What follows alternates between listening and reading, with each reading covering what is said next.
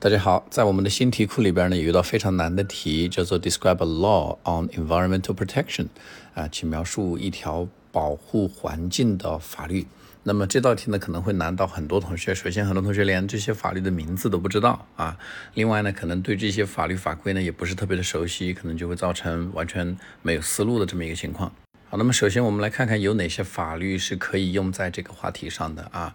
嗯，对环境，只要是对环境有好处的，我们就可以搬到这个话题来。比如说我们的森林保护法，叫做 Forestry Law，还有我们的基本农田保护条例，The Regulations on the Protection of Basic Farmland，还有大气污染防治法，叫做 The Law on Air Pollution Prevention and Control。啊，那么类似的这样的法律呢，大家还可以想到非常的多，我这里就不所有的把它列举出来啊。那么我这里重点挑一个，然后呢告诉大家这个思路，咱们怎么样去展开啊？咱们可以用这个 Forestry Law，也就是咱们的森林法，来作为一个例子，来告诉大家在考试的时候你怎么样去展开它。在这个答案的前半部分呢，咱们还是要先把这个呃这条法律的背景以及你是怎么知道它的，把它先讲一讲，对吧？那么这个信息里边就包括。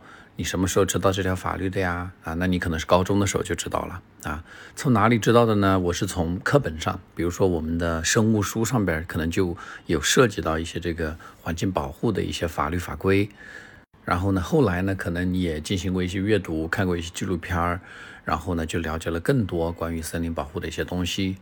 啊，那么类似这样的法律法规呢，一般都是由我们的全国人大，也就是咱们的 National Congress 来呃 pass the law 啊，他们来这个颁布这条法律。然后呢，可能在这个上个世纪九十年代左右啊，就颁布了这样的一条法律。但当然，这样的信息你不需要讲的完全准确啊，这个呃这个年份上面不准确呢，考官是完全可以接受的。那当然，考官也根本就不知道这样的法律在我们中国是什么时候颁发的啊。好，把这样的一个背景交代清楚之后呢，咱们就要把它细化啊。一般我是建议大家去分三个点，然后再讲讲保护森林啊，具体会有一些什么样的好处啊。那这样的一来呢，这个你的思路就可以很快的打开啊。那么你的第一个点可以是，首先森林可以净化我们的空气。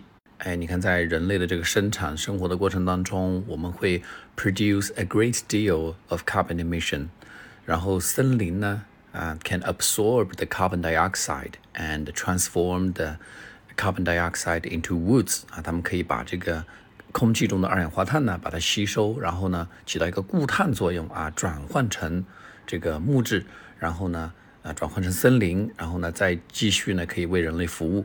那么第二个点呢，是森林它其实是很多野生动物的一个家园啊。那么当森林得到保护的时候呢，我们的生态平衡就可以得到一个保障。那么很多的野生动物呢也得以繁衍。哎，这时候呢，你还可以举咱们中国这个在北方地区啊，最近经常出现老虎啊。那么老虎的出现呢，就是因为这个啊生态咱们有了比较好的改善。另外呢，森林还有一个非常重要的作用，就是保持土壤啊，they can preserve the soil。哎，因为在很多地方，如果下大雨的话啊，或者发洪水的话呢，就会把这个土壤冲走，呃，那么这是不利于我们农业的发展的啊。但是有了森林的话呢，它就可以把这些土啊，通过这个树的根啊，把这些土呢给它 hold 住啊，然后呢就。为这个农业发展提供一个非常好的保障啊！如果你还想举例啊，再进行一点扩展的话呢，你可以提到这个沙尘暴的这个现象啊。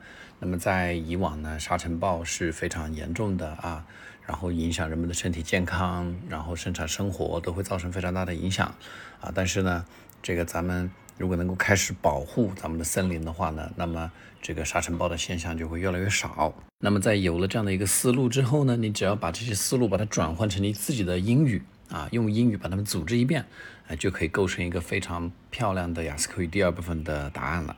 那么目前的话呢，雅思口语的五到八月的新题已经全部都收集完毕，并且呢，我已经制作好了这个 Part One 和 Part Two 的完整的素材。